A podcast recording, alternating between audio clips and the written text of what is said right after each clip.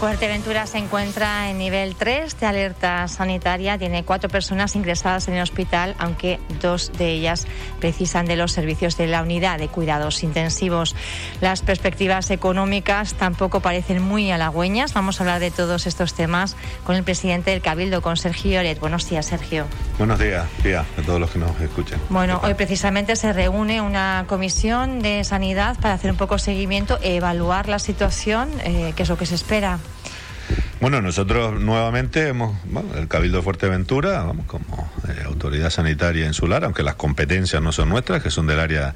del área de salud, de la Consejería de Sanidad del Gobierno de, Canarias, pues hemos en esa labor fundamental de intentar coordinar a todas las instituciones para tener una acción conjunta y, y en este caso contundente para corregir de inmediato, como ya nos tocó hacer hace, bueno, pues tres meses y medio, el, para corregir de inmediato la tendencia que tenemos ahora mismo. Bueno, hemos convocado a ayuntamientos, la directora insular del área de salud de Fuerteventura, el director general de salud pública y al director insular de la Administración del Estado, que esperemos que ninguno de los tres estuvo en la última reunión, esperemos que hoy estén. Hemos tratado de coordinar las agendas de todo, porque bueno, la situación vuelve a ser eh, preocupante y tenemos que estar trabajando, entendemos que conjunta y coordinadamente para ponerle remedio inmediato. Nosotros, por parte del Cabildo Fuerteventura, aquello a lo que nos comprometimos en la última reunión, que si no recuerdo mal fue apenas hace dos semanas y media, a principios de julio, eh, una cosa así, ya hemos puesto en marcha esa campaña eh, que nos, a la que nos comprometíamos nuevamente para seguir. Nos decían que lo más eficaz sigue siendo el cumplimiento de las normas, que respetemos los grupos máximos, que respetemos las distancias y que evitemos, desde luego, las situaciones que son las que están generando esta, esta, bueno, esta propagación de la pandemia, este nuevo pico que tenemos que son fundamentalmente vinculadas pues al ocio nocturno, a, bueno, a reuniones familiares digamos que se descontrolan y ese tipo de cuestiones que si actuáramos todos con responsabilidad no estaríamos en esta situación. Tenemos unas variantes digamos del virus bastante más contagiosas que, que, al principio de la pandemia, lo estamos viendo en el número de casos, ese es uno de los de los datos que digamos por que, que explican el porqué de tantos casos en, en estos momentos, cuando además ya afortunadamente hay un porcentaje significativo de la población que está vacunada. O sea, estas variantes tienen mucho más efecto, mucha más facilidad de propagación y de, contagiarse, con lo cual tenemos que seguir extremando las precauciones y no bajando eh, la guardia. Afortunadamente está teniendo menos necesidad de hospitalización, ese es un dato que todavía no es alarmante, pero ya, a diferencia de la semana pasada, empezamos a tener ya casos de hospitalización y dos en UCI. Presidente, eh, hablábamos, bueno, apelábamos a la conciencia y la responsabilidad individual, pero estamos viendo, bueno, constantemente fiestas y ayuntamientos, por ejemplo, como el Oliva, que dicen que no tienen suficientes efectivos para realmente bueno pues controlar la situación en la medida que, se precisa. Ustedes como Cabildo en esta reunión que van a mantener, no sé si la delegación de gobierno van a bueno pues eh, pedir, instar, solicitar más efectivos mm. para poder controlar este estas situaciones. aquí se da una ahora una controversia distinta a la que tuvimos bueno hace pues, casi cuatro meses cuando también estuvimos en nivel 3, que es la regulación que hay ahora mismo. En la reunión de principios de julio, claro, ya la, tanto los, responsables de seguridad de emergencia, de fuerzas de cuerpo, de alarma, ha cambiado la situación, ¿no? Ahora hay, antes todavía había una, digamos, un marco legal que permitía, digamos, que daba muchas más eh, posibilidades de control a fuerzas y cuerpos de seguridad del Estado, a policías locales o la, propia cooperación de, protección civil o en, en el sentido de que había unas normas más estrictas que ahora en todo el país ha ido tendiendo a ir compaginando, bueno, pues lo que es ir dando facilidad de movilidad, ir facilitando la recuperación de la actividad, porque también la economía es importante. Y entonces en esa reunión de principios de julio ya nos decían que, claro, que ahora eh, su presencia no es tan efectiva porque realmente las normas son bastante más flexibles que, hace, que hace cuatro meses. Eh, por nuestra parte, eh, si se entendiera que la cuestión es reforzar la, digamos, los efectivos de fuerzas y cuerpos de seguridad, no tendremos ningún inconveniente, como ya hicimos hace cuatro meses en, digamos, en recurrir a la Policía Canaria, que bueno, lo hicimos, creemos que se hizo un, buen papel, pero también esas reuniones de coordinación, lo que sí se pedía, las propias policías locales, es que, claro, que los expedientes, eh, cuando hay un expediente sancionador, que no es lo que se persigue, siempre lo hemos dicho, que eh, todas las fuerzas de cuerpos de seguridad del Estado, policías locales, eh, tenían una misión informativa inicialmente, pero claro, cuando ya había casos que eran reiterativos y que, digamos, y que obviaban el cumplimiento de las normas, pues no quedaba otra que sancionar administrativamente, pero claro, después las sanciones administrativas tienen que tener continuidad y es así que ya es una responsabilidad fundamentalmente de las instituciones locales y de la administración de, del Estado en darles trámite para que realmente tengan ese ese efecto de, de, para corregir las tendencias creo que no es excusa decir que no hay efectivos suficientes. Yo creo que lo que hay es que hacer el esfuerzo que tengamos que hacer todas las administraciones para hacer eh, cumplir, cumplir las normas, que eh, a pesar de que son más flexibles, se están incumpliendo. O sea, no, no es una cuestión de que yo personalmente creo que la línea de, trabajo que se ha, o la línea, la regulación que se ha hecho es necesaria. Tenemos que ir compaginando el control sanitario, el progreso de la vacunación, el seguir cumpliendo las normas, porque no es tan complicado y además yo creo que es positivo que te permitan también ciertas eh, facilidades y flexibilidad de movilidad y demás. Y lo único que hay que hacer es respetar eh, los grupos máximos, respetar las distancias y tratar de estar más o menos bueno, con la gente con las personas que sueles estar y bueno, cuando claro, el problema son las aglomeraciones, cuando ya no se cumplen distancias, gente de diversas procedencias lo que tienen estos efectos de, Eso es lo propagación. Que, lo que hay que evitar. Eh, estamos viendo una cierta recuperación en el sentido de que, bueno, pues el Reino Unido está viendo un poquito, está flexibilizando esas eh, restricciones que ha tenido en el país. Estamos viendo ya más turistas eh, británicos en las, mm. en las islas, hay más movimiento, pero nos estamos encontrando con problemas de otro tipo. alerta por ejemplo, las empresas de alquiler de vehículos que se están perdiendo turistas porque no tienen coches de alquiler para ofrecerles. Bueno, ya decíamos que en la situación en lo económico ha sido durísima, durísima para todo, prácticamente para todos los sectores. En Fuerteventura, que casi exclusivamente vivimos del turismo, pues bueno, el cero turístico pues ha arrastrado a todos los sectores, al sector hotelero y a todas las empresas vinculadas al turismo, por supuesto también a las compañías de, de alquiler de coches, que no debe ser fácil, la recuperación del personal y sobre todo con las expectativas, afortunadamente todavía, eh, diga, todavía no no está ni, comprometido en absoluto y todo lo contrario. las perspectivas de cara al invierno son bastante buenas, donde ya podremos estar casi recuperando la normalidad turística, vamos a, decir. Lo decíamos en Fitur, el verano teníamos muchas dudas y está siendo mejor a pesar de la situación sanitaria, de la previsión que, teníamos en mayo. Eh, ¿Qué ocurre? Que eh, bueno, también en la, en la lógica de la estrategia empresarial, eh, bueno, el sector, el sector, todas las empresas vinculadas al turismo igual no se lanzan a, a reactivar a todos sus efectivos, a todo su personal, hasta que vean que hay cierta seguridad de, que, va a haber demanda. añadido de que no pueden alquilar, no pueden comprar coches para ponerlos a disposición de los turistas porque no los fabrican por el tema de los microchips. Pero bueno, yo me quedo con el tema de que es mejor eh, la perspectiva, eh, está hay mayor reactivación de la que se preveía en el mes de mayo, eh, no en todas las zonas mm, turísticas por igual, porque sí que estamos viendo, bueno, pues localidades todavía como el Castillo, ahora se empieza un poco a ver movimiento y sin embargo la Oliva, bueno, pues ha habido un movimiento casi constante, ¿no? Vamos a ir avanzando presidente. Usted decía hace pocas semanas la responsabilidad de garantizar el equilibrio entre el desarrollo y la preservación territorial queda en sus manos. Son palabras que decía usted tras la constitución del órgano ambiental mm. del Cabildo, un órgano que los ecologistas han recurrido como bueno, eh, eh, eh, bueno, cada asociación, colectivo, está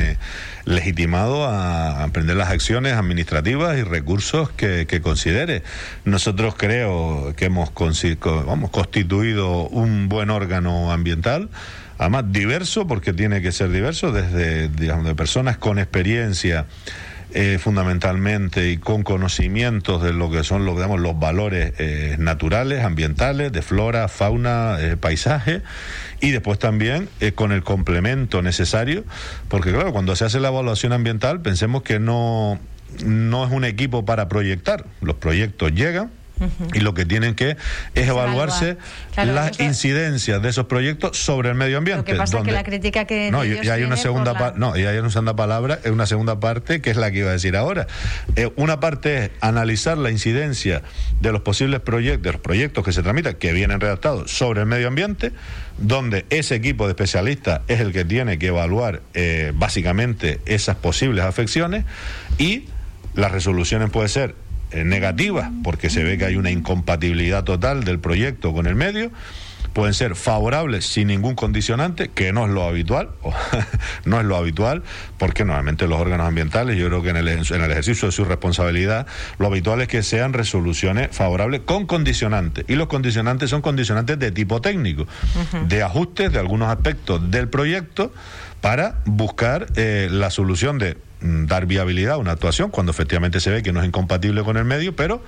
causando el menor impacto sobre el medio. Entonces, esos condicionantes son de tipo técnico, entonces es importantísimo que en un, órgano ambiental también haya una serie de perfiles técnicos donde esos condicionantes que se pongan, vamos a decir, tengan sentido técnico y tengan sentido de poderlos ejecutar. Porque, bueno, no quiero... Pero hay también un sentido político que cuando hay personas que conforman un órgano y están vinculadas políticamente porque son cargos electos activos de determinadas formaciones políticas, eh, pues ahí puede suscitar eh, alguna controversia. Bueno, es, puede haber controversia, pero desde luego la, yo creo que no es eh, incompatible ejercer la política con continuar con la actividad eh, profesional de, de, cada persona. Eh, hay algún caso concreto, que hay algún cargo público, pero que no está con dedicación exclusiva, ni siquiera liberado en el ejercicio de sus funciones eh, políticas. Se consultó antes con los servicios y se ha vuelto a consultar y eso no impide que haya un ejercicio de actividad profesional. Eso sí, obviamente en todos aquellos asuntos que tengan que ver con la institución donde se es cargo público, habrá un deber de no participación y de abstención, al igual que también hay funcionarios de otras administraciones que participan del órgano y en los asuntos que tengan que ver con la administración de la que forman parte, pues lógicamente no participarán en esos debates. Pero bueno, es un órgano, por eso tenemos siete titulares y siete suplentes, o que bueno, iremos dando eh, respuesta a ese, a ese tema. Bueno, la, el recurso están preparándose los servicios, la respuesta al recurso, pero en ese sentido Mm, desde un punto de vista formal y jurídico no vemos ningún tipo de, de, inconveniente y respetamos por supuesto las opiniones de cualquier persona, colectivo o lo que sea, pero nosotros nuestra misión es tomar decisiones y creo que hemos constituido un órgano para eh, tramitar los expedientes para tratar de sacarlos adelante y sacarlos adelante respetando siempre los valores ambientales y paisajísticos de nuestra isla, buscar esa solución de compromiso entre dar respuesta a las necesidades que tiene nuestra población, pero respetando el, medio ambiente de Fuerteventura y el, y el, territorio de Fuerteventura. En ese respeto y en, ese, en esa ordenación de los eh, recursos y las infraestructuras es importante ahora a ver qué se hace con esa implantación de tantos parques que están previstos en la isla. Aquí también se genera, bueno, pues otra controversia, PIOF o plan sectorial que iría más, eh, más rápido, caminando más rápido. Bueno, eso depende de, de, de, de de, en qué momento esté cada uno. Eh, esa reflexión es verdad, bueno, los dos son compatibles. Esa reflexión es verdad que si empezaran eh, al mismo tiempo sería más rápido de tramitar un plan territorial especial. Eh, afortunadamente el plan insular tiene ya bastante más camino eh, recorrido, pero es verdad que es un, documento que no solo aborda los aspectos energéticos, sino que tiene la obligación de entrar en muchas más cuestiones, donde es mucho más complicado llegar a, consenso, ya no solo desde la propia corporación insular, sino del, de la, en lo que son las partes discrecionales de, los dirigentes, pues están los, las exigencias legales que esas tienen que estar eh, sí o sí, con los propios ayuntamientos, colectivos, o sea, es un documento muchísimo más amplio, mm, eh, donde la, digamos, las consideraciones sociales, opiniones de colectivos, van a tener mucho más, peso que cuando son documentos eh, sectoriales que también eh, deben preocupar a la sociedad porque analiza aspectos muy importantes como va a ser el, energético. Ya nosotros lo eh, decíamos que en ese acuerdo que planteábamos, nada más que queríamos aclararlo, que no es que se estuviera en absoluto en contra de la preocupación vecinal en los distintos colectivos que lo hacían, sino que las propuestas que nos hacían, consultadas con los servicios del Cabildo, en los propios servicios entendían que no, vamos a decir, eh, eran eh, posibles de llevar a cabo porque no se ajustaban al marco legal vigente, pero no, que, no queremos hacer ningún tipo de reproche porque ahí lo positivo es la preocupación que existe en la sociedad por un tema que también compartimos desde la Corporación Insular, yo creo que ahí estamos todos de acuerdo, que en definitiva es sí a las renovables, pero no a los criterios o a la forma en las que se está implantando en el territorio que tenemos que ponerle remedio a esa situación. Y los instrumentos son varios. Y entonces ahí le decimos que nosotros habíamos hecho una propuesta desde el gobierno no una propuesta política del grupo de gobierno sino una propuesta consensuada con los servicios del cabildo para eh, definir lo que entendíamos que era la hoja de ruta en materia energética que tendría que teníamos que trazar que ofrecimos a la oposición para que fuera una acción de consenso, justificando. Tuvimos un amplio debate en la Junta de portavoces, bueno, yo creo que más por motivos políticos, bueno, pues, respetamos también la postura de la oposición, quiso tomar la, la decisión, dice, no, nosotros no compartimos la del gobierno, pero no colocamos con, con los vecinos, ¿no? Con la iniciativa vecinal. Y creo que las dos son compatibles porque el objetivo es el mismo lo que la iniciativa vecinal, las acciones que se planteaban, nuestros servicios nos decían, mire, ustedes pueden tomar el acuerdo político si quieren, pero esto no lo van a poder impulsar porque no se ajusta a la legalidad vigente y van a tener los informes desfavorables de los servicios. Y por eso sugeríamos esa alternativa consensuada con los servicios que ya está en marcha, ya están preparadas. En estos días saldrá la consulta pública para valorar todos los criterios en esa, respecto a las ordenanzas provisionales que ya nos, eh, nos habíamos comprometido para que toda la población de Fuerteventura pueda opinar sobre sobre los criterios de implantación de todo el sector energético, de producción. ¿Van a hacer lo primero una consulta pública, una consulta ciudadana? Sí, la consulta ciudadana sale en, en los próximos días, ya se enviará en estos días a publicar al, al boletín y eh, no vamos a computar agosto y bueno, no creo que así, por lo menos que esté todo septiembre. ¿Y esa consulta ciudadana, la ciudadanía, que, en, qué va, en base a qué puede opinar? Bueno, nosotros estableceremos una, una, una visión general previa sobre los posibles criterios, cómo entiende la sociedad de Fuerteventura, que son los criterios básicos o los criterios generales con los que debemos recoger en, en nuestro ordenamiento, en este caso serían las ordenanzas provisionales, para ir acotando, digamos, las, o, para ir imponiendo condiciones a la implantación de energías renovables en Fuerteventura y evitar tanto, eh, digamos, afecciones inadmisibles al medio ambiente y también evitar afecciones innecesarias a la población, porque desde el gobierno siempre sostenemos que la potencia que se puede instalar en Fuerteventura para inyectar a la red por medios alternativos que no es ilimitada, que está limitada por cuestiones técnicas. Se podrán tramitar muchas plantas fotovoltaicas, muchos parques eólicos, pero no todos van a tener autorización administrativa porque no todos pueden inyectarse a la red donde la potencia está limitada. Bueno, pues que esa potencia que limitada que podemos implantar en Fuerteventura, que cuanto mayor potencia tengamos, menos horas va a funcionar la central del charco y eso va a ser bueno para los vecinos del charco, pero para Fuerteventura y para el planeta en, en general, bueno, pues que esa potencia la podemos conseguir instalar en zonas que ni afecten, eh, digamos, en modo considerable al medio ambiente y que tampoco afecten a las poblaciones. Y tenemos algún mal ejemplo, algún mal ejemplo que no eh, autorizó el Cabildo, que autorizó el gobierno de Canarias con ese artículo 6 bis, que también estamos en ese acuerdo, pedíamos que se cambiara. Eso parece que no le gustaba mucho al grupo socialista. Tienen la responsabilidad del gobierno de Canarias, del Parlamento, de, de impedir. ese interés general? Dentro de la ley el artículo 6 bis, ese es de la ley eléctrica. Nosotros hacemos, digamos, la hoja de ruta que trazábamos y a la pregunta que me hacía de si plan insular o plan territorial especial, la respuesta del gobierno del Cabildo va a ser los dos. Nosotros vamos a poner en marcha los dos instrumentos, el plan insular que ya estaba y eh, en este pleno ya también el acuerdo de inicio de tramitación del plan territorial especial de todo lo que son los recursos energéticos, del Plan Territorial Especial Energético, tanto con medios convencionales como con medios alternativos, e iremos caminando en paralelo. ¿Cuál llegará primero? Pues bueno, pues eso lo veremos, pero los dos son compatibles, los podemos abordar de modo coordinado, que es como tiene que ser, e iremos avanzando con el Plan Insular y con el Plan Territorial Especial Energético, y también con las ordenanzas provisionales, donde, que estas ya salen a consulta, que van a ser muchísimo más rápidas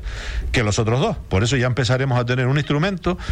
que no será el definitivo, no es el que nos va, nos va a permitir ya tener una ordenación detallada y, y digamos con mucho más, con mucha mayor definición o concreción gráfica, pero sí nos va a permitir ya establecer criterios generales que eviten eh, situaciones como las que se han dado, eviten en lo que son las competencias del Cabildo de Fuerteventura. Porque a todo esto nosotros podemos hacer todos estos deberes, pero si el artículo 6 bis de la ley eléctrica mantiene la redacción que tiene, el gobierno de Canarias se, se podrá volver a saltar no el plan insular vigente, las ordenanzas provisionales que hagamos, el plan territorial especial energético que aprobemos o el nuevo plan insular que aprobemos. Por eso, en ese acuerdo que no apoyó el grupo socialista, también se pedía que el gobierno también hiciera sus deberes e iniciara de inmediato la tramitación de la modificación de la ley eléctrica para que el artículo 6b no se pueda saltar el gobierno de Canarias la voluntad de los ayuntamientos del Cabildo de Fuerteventura y en definitiva de la sociedad de nuestra isla. nosotros haremos nuestros deberes, pero también le pedimos al gobierno de Canarias que haga lo suyo. Estamos hablando de la ordenación en cuanto a materia eléctrica. Le iba a preguntar también, estamos en verano y hay, bueno, pues cierto malestar en algunos sectores, sobre todo el sector de las acampadas, que han visto un año más que finalmente no ha llegado ese PIOF, no se han podido regular las ubicaciones y están, la pregunta está en el aire. ¿Cuándo? ¿Para cuándo? nosotros, en respecto a la acampada, ya hicimos la consulta pública, además, eh, por dos ocasiones, porque después recibimos algunos colectivos que no se enteraron de de que había salido información pública. Ya hemos recabado las informaciones de todos los colectivos, ayuntamientos y demás. Está elaborado ya el pliego eh, para la contratación de las ordenanzas de la acampada, que está remitido al al organismo GESPLAN en, en, ese paquete de planeamiento donde también están las ordenanzas provisionales energéticas bueno, y otros instrumentos que nos habíamos comprometido como la ordenación de los espacios naturales, la los planes de gestión de la red natura que no se habían abordado hasta la fecha y lo estamos haciendo este nuevo grupo de gobierno hasta la fecha que no es cuestión de retrasos de un año o dos. El Parque Natural de Jandía tiene casi 10 años eh, sin PRU porque lo tumbó una sentencia y hasta la fecha nadie se había preocupado eh, por este asunto, bueno, y ordenación del territorio durante dos legislaturas y media, a, bueno, perdón, durante dos legislaturas ha estado en manos de un grupo político que ahora critica la acción del gobierno, o en concreto la mía. Bueno, esa fue una voluntad mía como responsable de ordenación del territorio desde el principio de la legislatura, que es un tema que había que abordar, que no ha sido fácil ponerlo en marcha, y afortunadamente ya estamos en la recta final, están remitidos los pliegos para los encargos, estamos ultimando, el plan nos ha comunicado que igual tiene que, alguna incidencia de medio por una vía o por otra, pero nosotros el trabajo que nos tocaba hacer al Cabildo ya lo tenemos hecho, que es poner en marcha elaborar los pliegos técnicos para la contratación de estos instrumentos. En el caso concreto de las acampadas ya hemos hecho las consultas públicas y nos falta contratar para poder elaborar, porque esos son los procedimientos administrativos. Y mm. sí o sí tiene que ser con medios externos, porque ya lo decíamos en ese pleno político de que se cuestionaban las decisiones que yo había tomado en ordenación del territorio. Teníamos dos técnicos hasta hace unos meses. Y afortunadamente eh, desde que comenzamos este nuevo grupo de gobierno que se incorporaron dos arquitectos a la plantilla del Cabildo en infraestructuras le puedo asegurar que nos hacían falta los dos arquitectos pero yo tomé la decisión de que estuviera uno en infraestructuras y en otro en ordenación porque aunque los instrumentos de ordenación son largos en el tiempo, igual políticamente son menos visibles porque cuesta, pero hay que eh, ponerlos en marcha para que alguna vez puedan existir y tengamos la regulación que, que necesita Fuerteventura. Mm, en todo este proceso y en los vaivenes del gobierno, también lo decía en la, en la sesión constitutiva, el grupo socialista y el expresidente anterior que asumió las competencias no dio un solo paso en materia de ordenación del territorio durante tres meses que paralizó todos los expedientes. También el nuevo gobierno tuvimos alguna incidencia que nos afectó igual a, un mes, mes y medio que la corregimos de inmediato bueno, y estamos yo creo que navegando con un rumbo firme y a buena velocidad y ahora lo que falta es contratar los instrumentos en el caso de las ordenanzas provisionales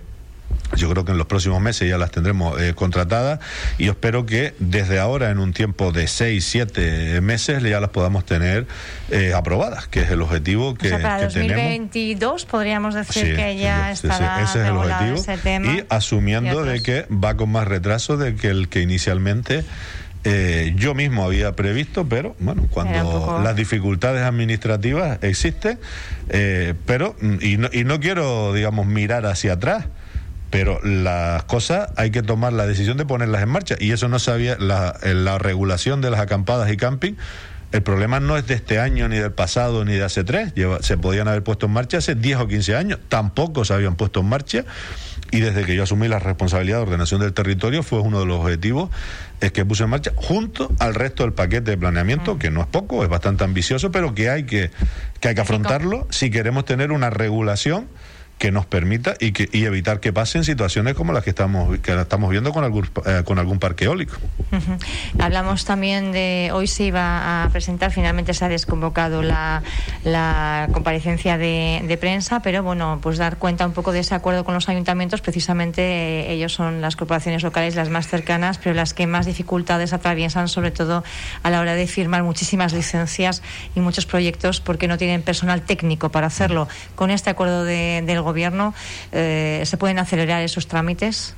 Bueno, lo decíamos desde la rueda de prensa que dábamos después de la conformación del nuevo gobierno insular, eh, el 11 de marzo de todo el paquete de acciones que sugeríamos para salir de antes con, con, de esta situación en lo sanitario y en lo económico, decíamos con claridad que entendíamos que la situación, mm, vamos, vamos a tener unos años dificilísimos, esto es una, una situación en lo económico también sin precedentes, por lo menos hay que remontarse a, a, las guerras mundiales para ver situaciones parecidas a las que estamos viviendo en lo económico y que esto exigía la máxima implicación del Cabildo Insular y la cooperación eh, con los ayuntamientos. Y además con un fin claro, y que tampoco eh, exclusivamente con el esfuerzo de las administraciones públicas iba a ser suficiente para salir de esta situación y uno de los pilares de, que sugeríamos en cuanto a las acciones a, impulsar y a dar facilidades del Cabildo era dar facilidades a la iniciativa privada en sus distintas dimensiones, desde, desde un cuarto a peros a una vivienda a actuaciones relevantes, porque todas ellas contribuyen a la generación de economía, a la generación de empleo y, en definitiva, a la recuperación económica de nuestra isla y a garantizar el, empleo de las familias de, de, Fuerteventura. Y en ese sentido, en esa dar facilidades a la iniciativa privada, entendíamos que era fundamental agilizar las tramitaciones administrativas, especialmente agilizar también las oficinas técnicas municipales y poníamos en marcha un plan de cooperación específico de asistencia a los ayuntamientos que inicialmente eh, lo hacíamos con tres, con los que entendíamos que tenían mayores problemas económicos y de dotación, digamos, humana o de equipos humanos en sus oficinas técnicas, como eran Betancuria, Antigua eh, y Tuineje, un plan de cooperación que por parte del Cabildo ya podemos decir que hemos culminado porque hemos hecho un abono anticipado a las demandas eh, municipales y esos planes ya están en marcha, ya los ayuntamientos están incorporando a ese personal técnico que era un poco de lo que se iba a dar cuenta hoy. Y bueno, hemos decidido, sí que mm, tenemos también la, rueda de prensa con, con los asuntos de, sanidad, pero bueno, no es eh, ocultar nada porque se les va a dar cuenta detallada de, de, la situación de, del expediente a través del comunicado y bueno, y la, y, en fin, y la, y la información que ustedes, que ustedes necesiten. Pero bueno, por parte del Cabildo, afortunadamente podemos decir que este empieza a ser en este año, porque el plan es plurianual, ya es un objetivo cumplido, porque hemos liberado los fondos y esos fondos han llegado a los ayuntamientos para permitirles mejorar los equipos humanos de las oficinas técnicas, agilizar los trámites administrativos y que todo el que quiera hacer algo o no se arruine o no se aburra por los tiempos eh, dilatados que tienen muchas licencias municipales. 38 minutos pasan de las 9 de la mañana. Una de las mm. últimas cuestiones ya. Eh, oposición, eh, sobre todo el Partido Socialista, está haciendo una oposición bastante beligerante eh, con los tres partidos, contra los tres partidos que, que conforman el, el gobierno. algunas de las críticas, sobre todo encaminadas a los retrasos en ayudas al deporte o, por ejemplo, a los empresarios, ahora que hablamos de la recuperación económica. Bueno, nosotros la labor de la, de la oposición la, respetamos. Eh, obviamente entendemos que lo que no va a hacer la oposición es aplaudir la, la acción de, del gobierno. Lo decíamos en concreto, por ejemplo, con las ayudas a pymes y, y autónomos, había una situación, vamos, cuando se aprobaron estas ayudas eh, poníamos también en valor las que se sacaron en el gobierno anterior, del que yo también formaba parte, yo creo que fue una buena acción. Eso sí, en una situación excepcional de estado de alarma que permitía que no se hiciera convocatoria pública de las ayudas y sin bases alguna, con unos criterios de adjudicación se eh, adjudicaron o de, eh, se concedieron esas ayudas, pero esa era una situación excepcional en el estado de alarma. Una vez terminó el estado de alarma, ojalá hubiésemos tenido ese escenario. No teníamos ese escenario. Y desde que entramos eh, a formar, o se conformó el nuevo grupo de gobierno, sin que existieran bases elaboradas para estas ayudas, se elaboraron las bases Tuvimos que pedir los informes sectoriales, donde sigue faltando uno, porque bueno, hay un, vamos a decir, un conflicto de competencias entre el gobierno de Canarias y, o la comunidad autónoma y el Estado. No se ponen de acuerdo en quién tiene que emitir uno de los informes que tienen que formar parte del expediente. Estuvimos ampliamente debatiendo sobre ese tema en el Pleno, que quisimos dar la palabra especialmente al secretario general del Pleno, donde nosotros lo que decíamos es, si los servicios no nos ponen impedimento, y son es la comunidad autónoma y el Estado quienes no se ponen de acuerdo, mientras no hay impedimento de nuestros servicios, nosotros vamos a continuar adelante porque lo que no pueden es estar las pymes eh, y autónomos esperando a que se ponga de acuerdo la comunidad autónoma o el Estado, que lo gobierna el mismo signo político, con lo cual si políticamente por lo menos podían exponerse de acuerdo y emitir un informe para que esto no fuera un impedimento, ahí igual sí que podía hallar una mano importante el grupo socialista y decidir cuál de los dos emite el informe porque están pasándose la pelota y ninguno eh, informa. Y nosotros lo que decíamos el gobierno del Cabildo es que lo que íbamos a hacer era tirar adelante porque los servicios de la institución insular no nos estaban poniendo impedimentos y que de la misma forma que fueron buenas las ayudas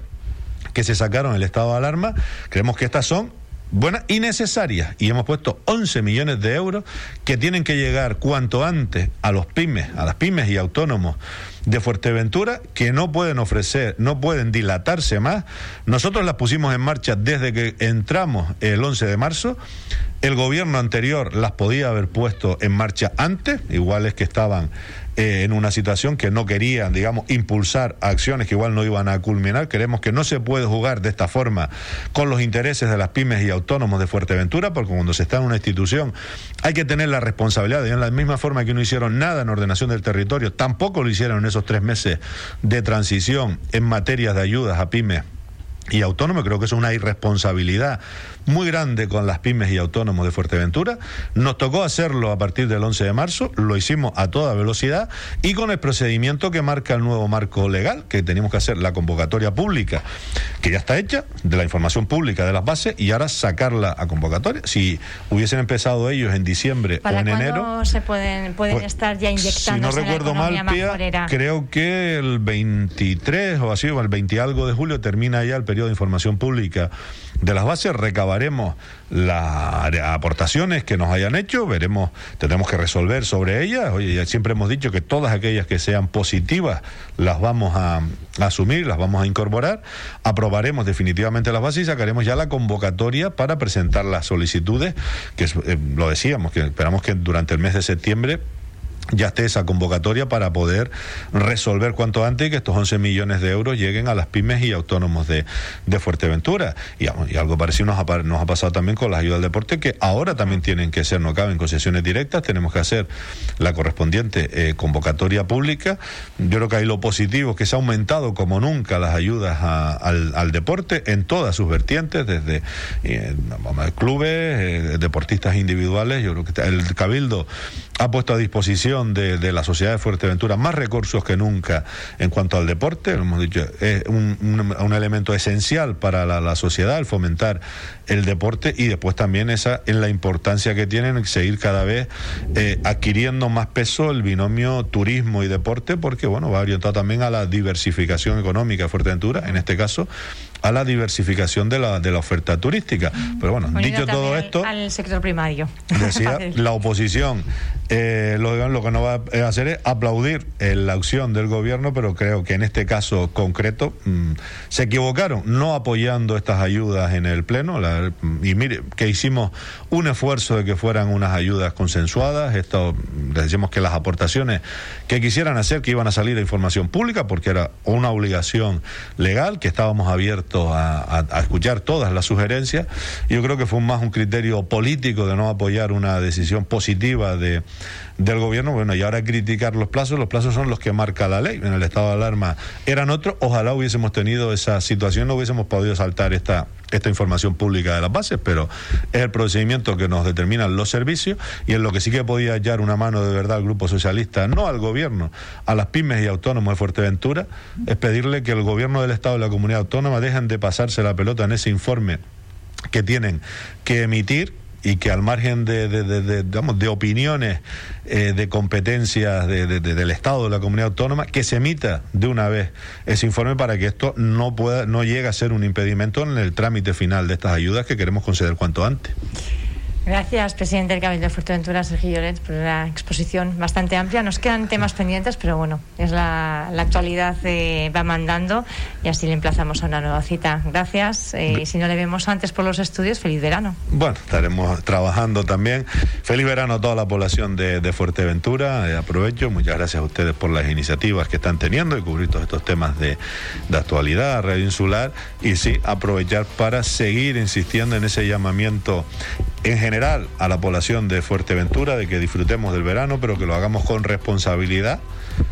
en beneficio de nuestra salud y también en beneficio de la recuperación económica en nuestra isla y de garantizar el empleo a las familias de, de Fuerteventura. Que tanta falta hacen. Gracias. Buen día. A ustedes, Pía.